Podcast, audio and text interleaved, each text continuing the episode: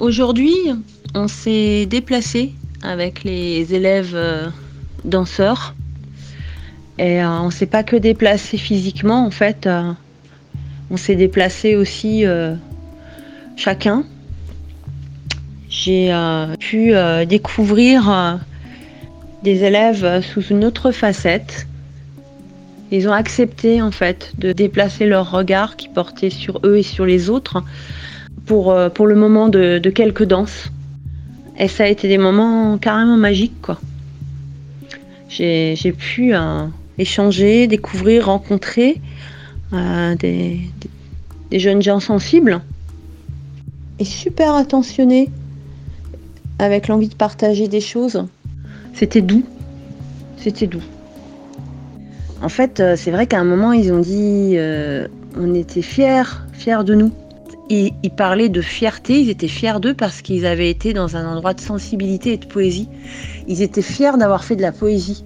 Je trouve ça quand même assez fabuleux parce que c'est pas, pas souvent à cet endroit-là euh, que des jeunes gens sont fiers d'eux. Donc, euh, ouais, là, comme ça, ce mot-là, je le trouvais vraiment joli. Je sais pas si j'arrive à voir autant de choses euh, que vous, peut-être parce que j'ai une position euh, extérieure euh, lors de ces ateliers. Mais même à travers euh, la caméra, je vois des changements ou des différences entre hier et aujourd'hui. C'est assez drôle. Il y en a beaucoup moins qui se cachent de la caméra. C'est comme s'ils avaient accepté de, se laisser regarder. Pas que par moi, mais par vous surtout, je pense. Voilà, ça c'était une jolie différence que j'ai notée aujourd'hui. Coucou tout le monde. Bah, j'ai écouté vos messages. Euh, nous, on est bien arrivés à Metz. Il y a Kathleen qui est partie en course.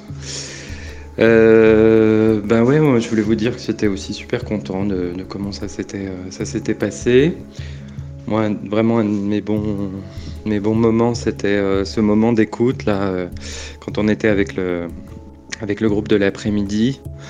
Et, euh, et que Kathleen m'a dit on peut pas écouter le son, tout ça, que j'ai réussi à brancher sur les enceintes. Et puis du coup, on a écouté euh, nos conversations d'hier. Et ça, j'ai été vachement surpris parce que 12 minutes comme ça dans une salle bruyante, enfin, c'est quand même une salle sonore, quoi, avec des enceintes pas terribles. Et bien, il y a eu un tel silence que je crois que tout le monde a, entendu. Et, euh, et moi, ça m'a fait, voilà, ça m'a vachement, vachement touché. Et puis, euh, je me demandais un truc aussi. En réunion tout à l'heure, on a parlé justement de la possibilité de, de pouvoir euh, sortir euh, un élève si vraiment il empêchait le reste du groupe d'avancer. Et, c'est vrai que Kathleen et moi, on était plutôt pour parce que voilà, effectivement, il y, a des, y a des limites des fois. Et puis que si une personne prend toute l'attention, et ben du coup, il y a, il y a plein de personnes qu'on peut pas rencontrer. Et j'ai vu que euh, Leïla et, toi, Tommy, euh, vous étiez. euh, vous avez une réaction assez forte par rapport à, ça. Et Leïla t'a dit euh, que toi, tu as le sentiment que c'est injuste, qu'il y a un sentiment d'injustice à exclure quelqu'un. Et, Tommy, toi aussi, quelque chose comme ça. Je voulais vous demander pourquoi, pourquoi vous, trouviez ça injuste. Voilà, je vous embrasse. Alors, il est à 20h54.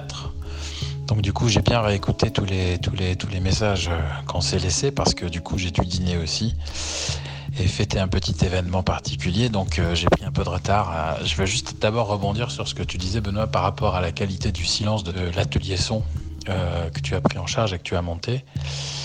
La première chose, c'est que cette qualité de silence, elle était, euh, elle était touchante et que moi, euh, bah ouais, euh, quand je rigole, euh, je rigole. Quand je suis en colère, euh, je suis en colère. Et puis, ben, quand je suis touché, ben, je pleure.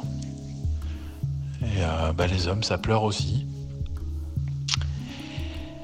Et ça m'a touché. Donc, j'ai eu quelques, quelques belles larmes qui m'ont coulé des yeux.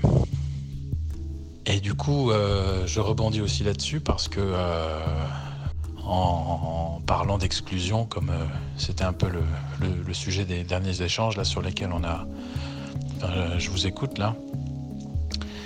Quand j'étais gamin, je me souviens, il y avait un cours de marionnettes qui devait être dispensé euh, dans la salle de classe. Et ce jour-là, je me souviendrai toute ma vie que je suis arrivé à la fin de ce moment-là et que j'ai vu tous les gamins, donc tous les copains de ma classe, qui étaient à fond dans l'atelier qui venait de se passer. Et moi, je l'avais raté. Et ça me reste encore aujourd'hui comme un monde auquel je n'ai pas participé alors que j'aurais pu. Par rapport à, cette euh, histoire d'exclusion, j'ai pas de souvenir précis, mais j'ai comme des sensations en fait quand, euh, quand j'y pense, quand on en parle. En tout cas, le mot déjà me fait ressortir chez moi des. Tu disais, ouais, c'est viscéral quoi. Euh, ça me fait remonter des émotions. Au collège, euh, c'était assez fréquent euh, dans nos groupes là de jeunes qu'il y en ait qui soient exclus. C'était souvent des liés au physique. Je me souviens d'une jeune fille, je me souviens pas de son prénom. Je me souviens qu'elle était qu'elle était rousse et qu'elle a été beaucoup moquée. Et euh, beaucoup voilà, étaient exclus de par leur physique euh, ou par leur, euh, leur histoire de famille aussi. Des fois, il y a. Alors, ah, s'il y a un truc dont je me souviens par exemple, tu vois, un truc fou, c'est quand j'étais vraiment môme, hein, c'est carrément avant le collège, en primaire. À l'époque, donc on est vraiment dans les années 80, début 80, voire fin 70. À l'époque, il y avait très très peu de, de couples divorcés. Et moi, donc, j'étais la seule dans la classe et une certainement des seules de, l'école. En tout cas, dans la classe, j'étais la seule à être euh, une enfant avec des parents en cours de divorce. Et, euh, c'était vraiment source de, moquerie, quoi, voire d'exclusion.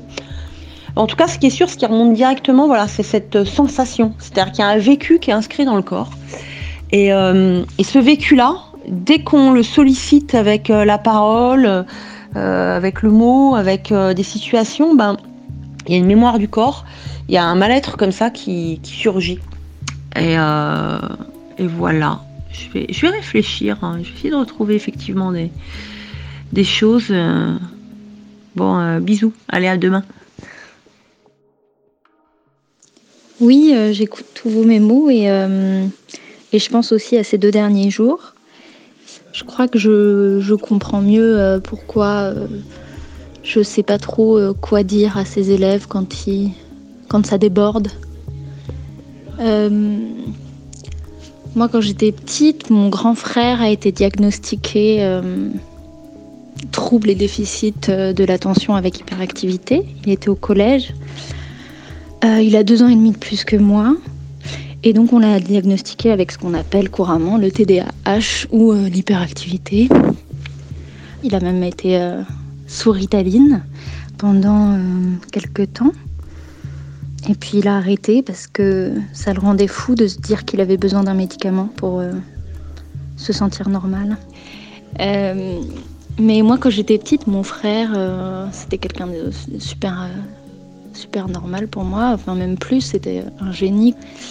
Et ça me rendait folle de, voir comment il se faisait traiter par le corps enseignant.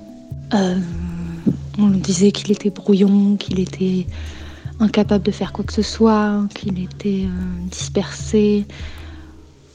Euh, je sais pas où est-ce que j'allais avec ça. Euh, oui, si, il a eu de la chance euh, sur son parcours de rencontrer des personnes clés qui, ont, qui ont pu le diriger, etc. Et puis il avait aussi une famille très solide qui l'a beaucoup soutenu. Donc cette question de l'exclusion me dérange un peu, effectivement, aussi. Je crois que ça vient surtout du fait qu'on a un système scolaire complètement brisé. L'école, elle est faite aujourd'hui euh, juste et ne correspond aujourd'hui qu'à un seul système de logique, c'est comme ça que je le vois. Pour moi, mon frère n'a pas des troubles, mais juste euh, un autre fonctionnement interne que j'adore. Voilà, c'était euh, mon petit mot. Eh ben, moi, je suis dans ma voiture. Euh, j'étais partie pour faire de l'essence. Puis là, bah, du coup, euh, je vous écoute. Je vais quand même euh, fermer ma lumière pour pas que ça prenne toute ma batterie, puis que je sois plus capable de démarrer. Euh, je vous l'ai dit, hein, quand moi j'étais. Le collège, ça s'appelle pas le collège, ça s'appelle le secondaire. Puis moi, j'ai commencé à faire du théâtre au secondaire euh, avec Robert Bélanger. C'était mon prof d'art dramatique. C'était pas quelqu'un de forcément sympathique. Et il m'appelait la petite Chris. On dit au Québec petite Chris, mais c'est le mot Christ comme Jésus-Christ. Et appeler quelqu'un une petite Christ, c'est vraiment pas gentil. Euh, je pense que c'était pas facile comme gamine. Et ce que j'avais pas compris, c'est qu'il exigeait plus de moi parce qu'à quelque part, il considérait que je pouvais donner plus. Je sais pas pourquoi euh, j'ai envie de dire ça, mais c'est que en gros, euh, quand je les ai vus rentrer de l'atelier de Léla avec la banane, je me suis dit ah, il y en a peut-être dedans qui viennent de découvrir un truc. Puis moi, je sais que le théâtre, euh, ben j'en ai fait tout mon secondaire. Puis après, j'en ai voulu en faire mon métier. Et que j'étais même prête à affronter un prof qui m'appelait sa petite Chris, puis qui était vraiment pas gentil, juste pour faire ça du théâtre. En tout cas, ce qui est sûr, c'est que si je suis euh, aujourd'hui en France en train de faire du théâtre, c'est peut-être à cause de ce prof-là qui m'appelait la petite Chris. Bon. Allez, il y a encore un message, il va falloir que j'écoute. Ciao. Oui, alors c'est marrant parce que par rapport à ce que tu dis, Kathleen, il euh, faudrait que je vous raconte aussi euh, euh, une, histoire que j'ai avec une prof de, collège, justement, de quatrième. Et on est toujours resté en contact ensemble. Et j'aimerais bien justement aussi aller, aller lui parler pour une fois, d'adulte à, d'adulte à adulte. On ne s'est pas revu physiquement, mais aller lui parler et lui, et lui demander aussi, elle, comment, comment elle vivait le fait d'être prof.